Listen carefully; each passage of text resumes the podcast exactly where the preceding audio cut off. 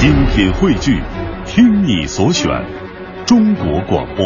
radio.dot.cn，。各大应用市场均可下载。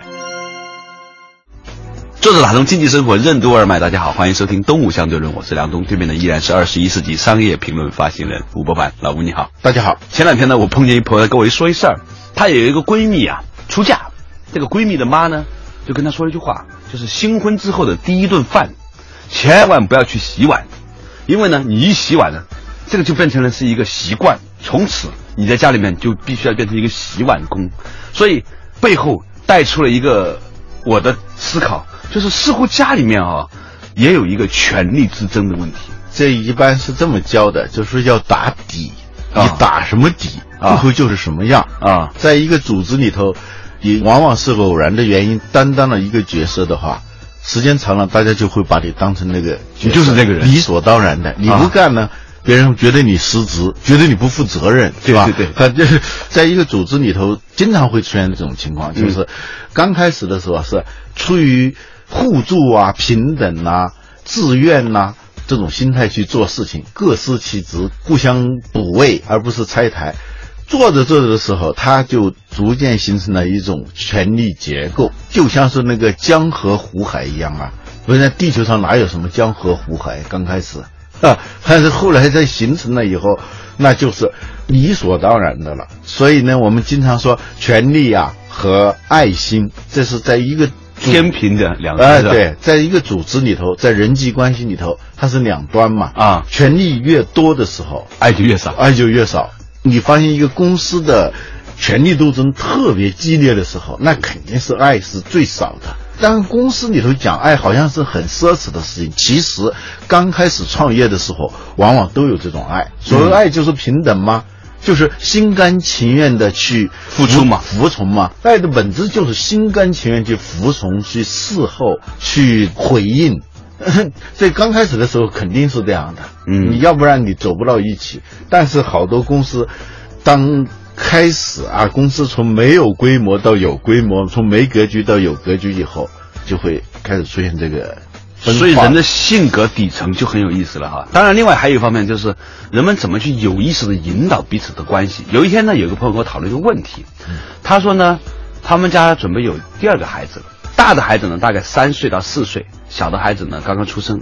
他说，如果有一天两个孩子出现矛盾的时候，做家长的应该是说哥哥你要让着弟弟，还是说弟弟你要让着哥哥？一般的很多人都说，当然应该跟哥哥说了，你应该让着弟弟喽。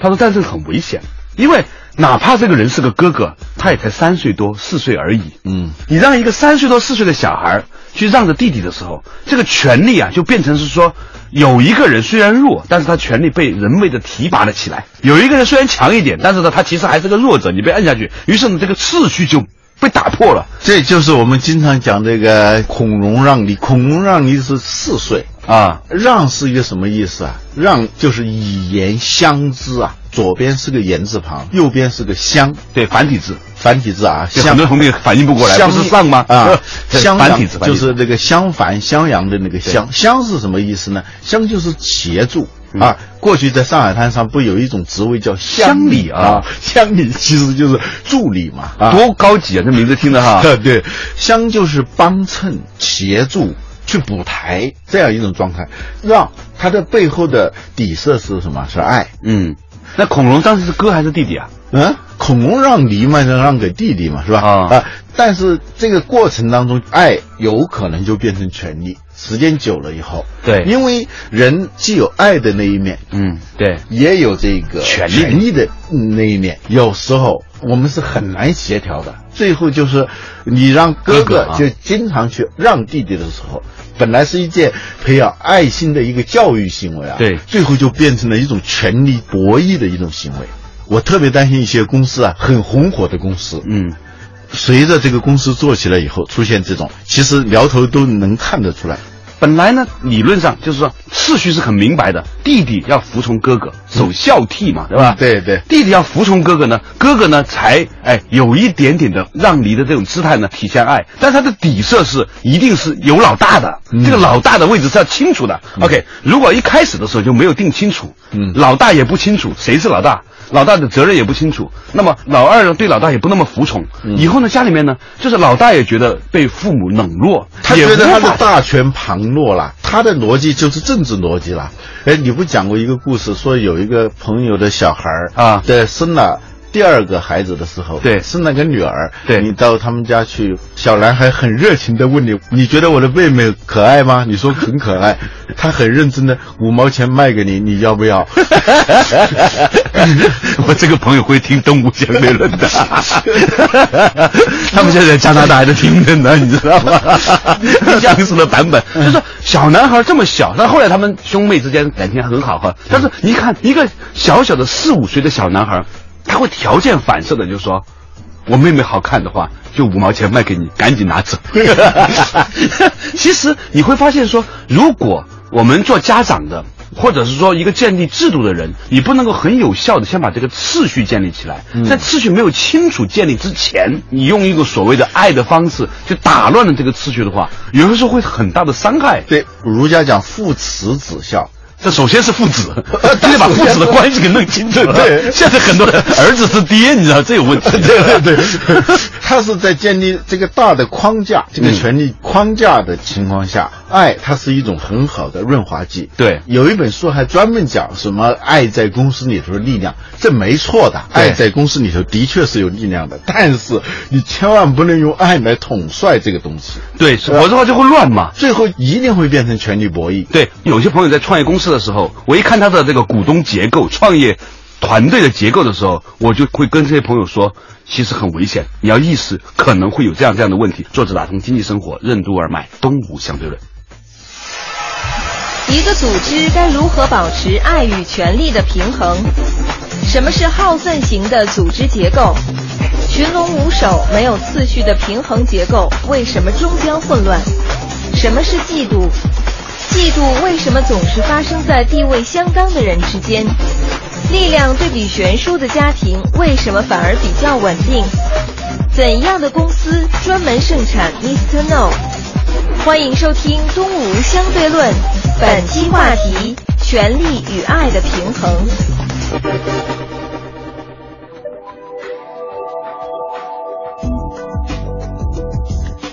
作者打通经济生活任督二脉，大家好，欢迎收听东吴相对论，我是梁东，对面的依然是二十一世纪商业评论发现人吴伯凡，老吴你好，大家好啊，今天我们讲的一个话题呢，是讲这个爱和权力的话题哈。那有一些家庭里面。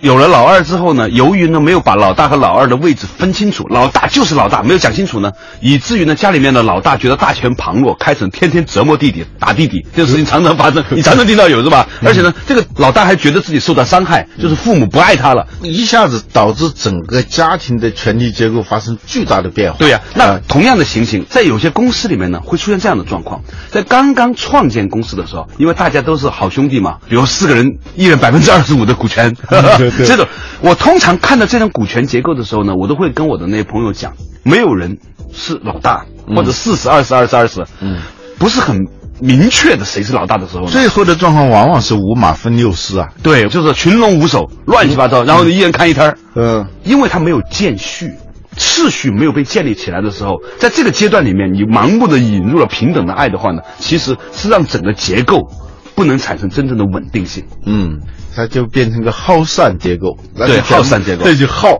对散啊，对先耗再散。所以我有一个朋友，他研究这个二八法则，他说，真正的要达到平衡，并不是五五。阴阳不是完全平衡的，不是五五的，而是二八的，就是说一定要有一个是八，一个是二，这样的话呢，大家才舒服。如果是五五的话，也是五十一对四十九，很快就变成二八了。嗯你会发现这个情景，比如在家里面有一个老公比一个老婆可能智商呢高百分之二，一个人呢百分之五十一，一个百分之四十九。过一段时间，太太呢就会慢慢变成百分之二十的智商，这个先生就百分之八十，或者家里面的其他一个方面，太太呢是百分之五十一的这个家庭财产的处理的权利。过一段时间，他一定是百分之八十的事情是由太太来处理的，呃，要不然的话，他就会天天就拉锯战嘛。呃跷跷板嘛，就摆来摆去。呃，跷跷板，每天的工作主要是证明自己对，对方错了，在小到家庭，大到一个大公司矩阵式管理的那种公司啊，嗯。就是一个人他分别属于两个汇报体系。两个汇报体系，那个很业务上呃向总部的这个谁谁汇报，呃在行政和人事上向区域总经理汇报，嗯。这种事情通常下面这个人都被五马分尸的，最后呢就变成就是两面三刀，见人说人话，见鬼说鬼话啊。其实我们很多时候啊忽略了次序感。次序如果不能够被确定出来的话，群龙无首的平衡啊，其实呢，最后只能带来一通的混乱。在家庭里面是这样，在公司里面也是这样。你看哈，有一些公司组织结构是这个样子的：一个亚太区的总裁，一个中国区的总经理。但是这个亚太区的总裁呢，这个全球性的公司在亚太地区呢，主要的工作就是中国地区，那别的还没开发嘛，还没开发。比如说，一美国的著名的汽车公司到中国来了，是吧？嗯，先有一个中国总经理，然后又搞了一个亚太区的总裁。他们两个人呢，其实上面那个人也是管着这一摊子事儿。于是呢，这两个人呢就变成是一个打架的结构，最后一山不容二虎。就是说，有些时候是组织结构和权力结构决定了这个事情的结果。我们很多时候忘记了权力结构这件事情在公司管理里面的这个意味。你说到这里，我想起一个词啊，嫉妒这个词。嫉妒呢是一种非常常见的心理现象。嗯，其实它这里头，它既有政治的因素，也有情感的因素。有个字典里头，它对嫉妒的解释是对自身位置的不稳定性的焦虑，很深刻很高级啊啊，很高级，很高级。关键是你也会用“高级”这个词儿，很高级啊。我们一般说嫉妒就是我不喜欢比我好的人啊我我想拆他的台啊啊。但他说的其实就是一个从政治学的角度来分析这个事情。一个人之所以去嫉妒一个人，是对他自身现有的位置的不稳定性的一种焦虑。所以这个培根说嫉妒啊，它只能发生在地位相当的人之间的一种情感。对，太悬殊了，它是不可能产生嫉妒的。比如俩大学生同时毕业，分配到一单位，是吧？嗯对这个人呢做了科长，那个人做了副科长，他们彼此之间肯定是互相嫉妒的。对如果另外一个人经过了十年奋斗做到省长了，那这个人就说那是我们同学，也是省长了，他 一点都不会嫉妒了。对对对，当一个界限已经坚硬到你完全无法改变它的时候，你就顺从它嘛。所以我们以前说，在飞机上你不觉得吵吗？啊啊，因 为你接受了 对，在邻居家稍稍有点响动，你就特别难受嘛。就因为你觉得邻居你是可以改变他的，是在你的权利范围内的，而飞机呢？你买票的事情决定了，接受了这件事情了。对刚开始就接受了。所以，在一个组织里头，你想保持一种相对的稳定性的话，嗯你一定要非常明确的进行划界，不要让这个权利的参与者觉得我也行，嗯那就麻烦了。这在股权结构里头是最容易犯这种错误的。对，呃，引申出来哈，这是一个社会现象，我们可以做一些推理哈。你就会发现说，为什么很多家庭啊，它比较稳定呢？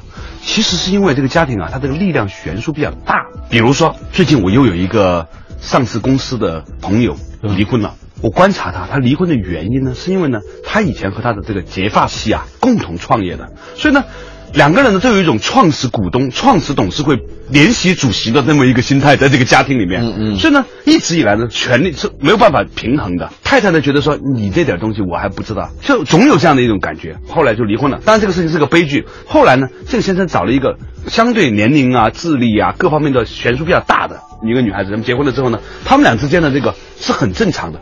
关键在于还不是悬殊不悬殊，关键这个界限这是一个自然状态，像一座山就在你们家门前，你不大可能想到像愚公去移山的，你就认定这个状况下，你来思考和行动。当然，我并不是鼓励大家，就是说，因为大家都是一起创业的结发夫妻，就以后要改变，不是的。我觉得说，我其实可以提出另外一种方法，比如说，两夫妻应该认定权利范围，家以外的事儿，先生管；家以内的事儿，哪怕是太太管错了，你也支持他，让他去管，让他有绝对的权威。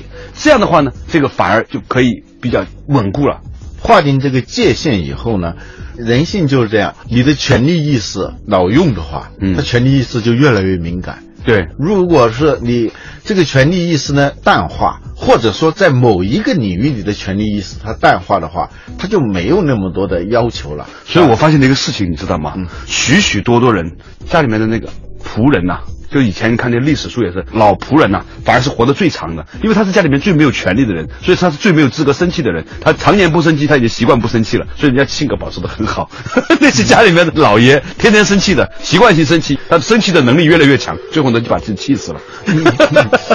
这话题呢就有点远了哈。作者打通经济生活，任督二脉，东吴相对论。什么是冲突管理？完全没有冲突的公司和家庭，为什么都已经病入膏肓？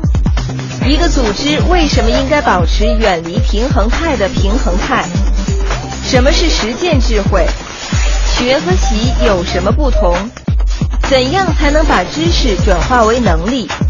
创新为什么是在遵守规范和犯规之间找到平衡点？欢迎继续收听《东吴相对论》，本期话题：权力与爱的平衡。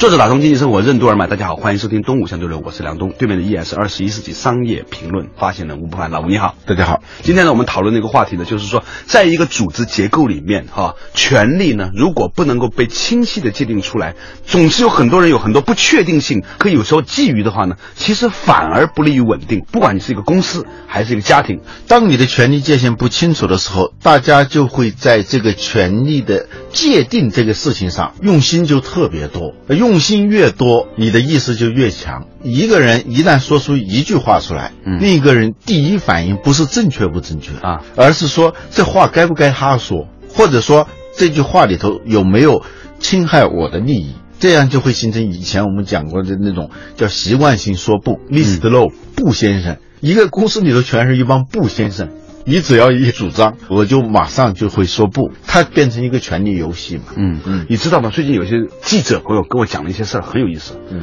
他说啊，以前呢，一个公司的公关部呢，总是找一些记者呀、来，第一讲讲我们公司的好，嗯第二呢，如果出现负面的话呢，能不能够不要这样报道？但是他说，现在出现了一个很有趣的一个现象，有些大公司的公关部在私下里面，其实在做深喉。比如说，这个公司里面有两派，这一派呢就会报对面那一派的各种的负面。你知道，对于一个记者来说，能够报道一个大公司的负面，本身他出稿子容易出嘛。但是现在变成一个产业链了，你知道吗？两方互报对方阵营的牲口，所以现在很多的你看到那些负面报道，都不是企业的竞争对手给的，而是企业内部的竞争对手给记者的。一个组织里头啊，冲突是永远有的。对啊，关于这个冲突呢，还有专门的学问，就是讲怎么进行冲突管理。对，公司里头完全没有冲突的时候，也是不健康的。不健康的，完全没有冲突的时候，实际上有可能包含着巨大的冲突。对，就是说，大家一个人如果常年不发烧的话，他肯定有很大的病。大家划定了这个势力范围了。对，像个联邦制，一啊个组织里头变成了一个个的联邦，就部门之间它应该是协同的嘛，最后变成联邦。你只要不侵犯我的利益啊，我就不发作。这样呢，时间久了以后呢，大家去形成一种默契，不去冲突，最后买单的是整个公司。就是在牺牲整体利益的情况下，我们彼此本来是有冲突的，我就让步嘛，让步不是他来买单，嗯而是公司来买单。这种没有冲突是很可怕的。还有呢，就是说。创业的时候，其实它有可能是很健康的，嗯，到后来呢，大家变得客客气气的时候，那可能要出问题了。就所以要对冲突进行管理。管理的意思不是消灭一个东西，嗯它是要让这些因素都存在，而和而不同嘛，嗯，对，保持一种和而不同的状态，而不是大一统的状态。我们今天谈论的话题，其实是在一个事情的两面。一方面呢，权力的架构没有划分好的时候，或者没有安排好的时候呢，很容易引发不明确权力范围的里面的一个冲突。但是如果这个事情摆到了另外一边，完全不冲突的时候呢，它又更糟糕了，它就变成是说用公司的整体利益换回了局部的安宁。所以呢，如何保持既要适当的冲突，又不能过度的冲突带来强烈的内耗，这个事情其实是一门深刻的艺术。一个家庭刚开始不吵架很好，如胶似漆啊，对啊后来呢就发生冲突，对，但最可怕的是冷战没有形同陌路，你知道吗？对，总而言之，一个组织里头啊，它是需要一种远离平衡态的平衡态。嗯啊，一个机体要活着，它一定要保持平衡。嗯但是呢，它又要远离离这种平衡。我们运动锻炼，其实它是要破坏平衡。我们说的这个反脆弱，嗯其实它是要打破这种和谐，对身体造成某种非致命的创伤，对然后让他自我修复自我修复、自我补偿，形成一种健康的状态。所以，管理好一个健康的组织的话，权力界限非常的清楚。与此同时，它要和而不同，而不是同而不和。嗯，所以呢，就是彼此之间的这个次序在哪里？一方面呢，需要极高明的智慧来平衡，但同时呢，又要有极高明的智慧，在平衡到一定程度陷于一潭死水的时候呢，要放一颗鲶鱼进来呢，搅动一池春水。那在什么阶段该怎么样去做呢？其实啊，它是一个很微妙的事情，就是人心为微，道心为微啊，为精为一，允之却中，对很微妙。这里头就涉及到就叫实践智慧了。对，它不是理论智慧，对就理论智慧就是跟你说出一套套应该怎么样应该怎么样理哎，理论智慧就是你应该怎么样，是吧？实践智慧呢，是你知道应该怎么样的时候，还活该怎么样？就是儒家的十六字真言啊，嗯啊，人心为微，道心为微，为精为一啊，允之确中嘛。绝中啊。就是说，不好吃的菜它是有多种的，难吃有各种难吃，好吃它只有一种。就这道菜啊，做到那个为精为一，在这两者之间。只有一条非常精微的线，你要走。古希腊神话里头有这么一个故事，讲的就是这样一个道理。尤利西斯他的船要走过一个地方的时候，左边是一个海岛，这个海岛叫塞人，就是海妖啊，塞人的歌声。你只要听到他的歌声，你就完全抵抗不住，你就不由自主的要上到那个岛上。一上去呢，他就把你吃掉了，这是很邪恶的海妖。你为了减少麻烦，你肯定要远离它。但是呢，右边呢就还有一个岛，那个岛上有一个巨大的一个无底洞，涨潮的时候啊，嗯，潮水就往里头灌，它就会形成一个巨大的漩涡。嗯你一旦靠近那个岛的话，它就会把你吸到那个洞里头去。所以你在走的时候，你想远离左边的岛，就意味着你接近了右边的岛。嗯同样的道理，你远离右边的岛，就可能接近左边的岛。在这个过程当中，它一定有一条航线，重力平衡点。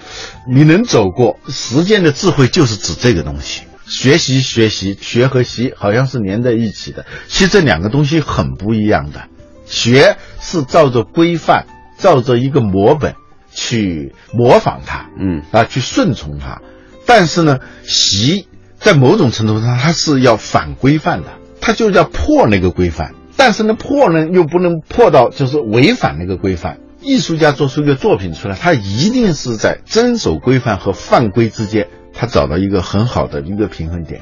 中庸之道其实说起来简单，它不是简单的对半劈的那种中庸，对它是为精为义、永之绝中的那个中。这事儿吧，还真是得经过一点人事的历练之后啊，起码是骑过自行车的人，大概能感觉到左一脚右一脚，但是还要保持往前走这样的一种状态，你才能够知道什么叫做寻找中间的那种状态。好了，感谢大家收听今天的《动物相对论》，希望大家都能够在家庭和组织里面找到自己的平衡态。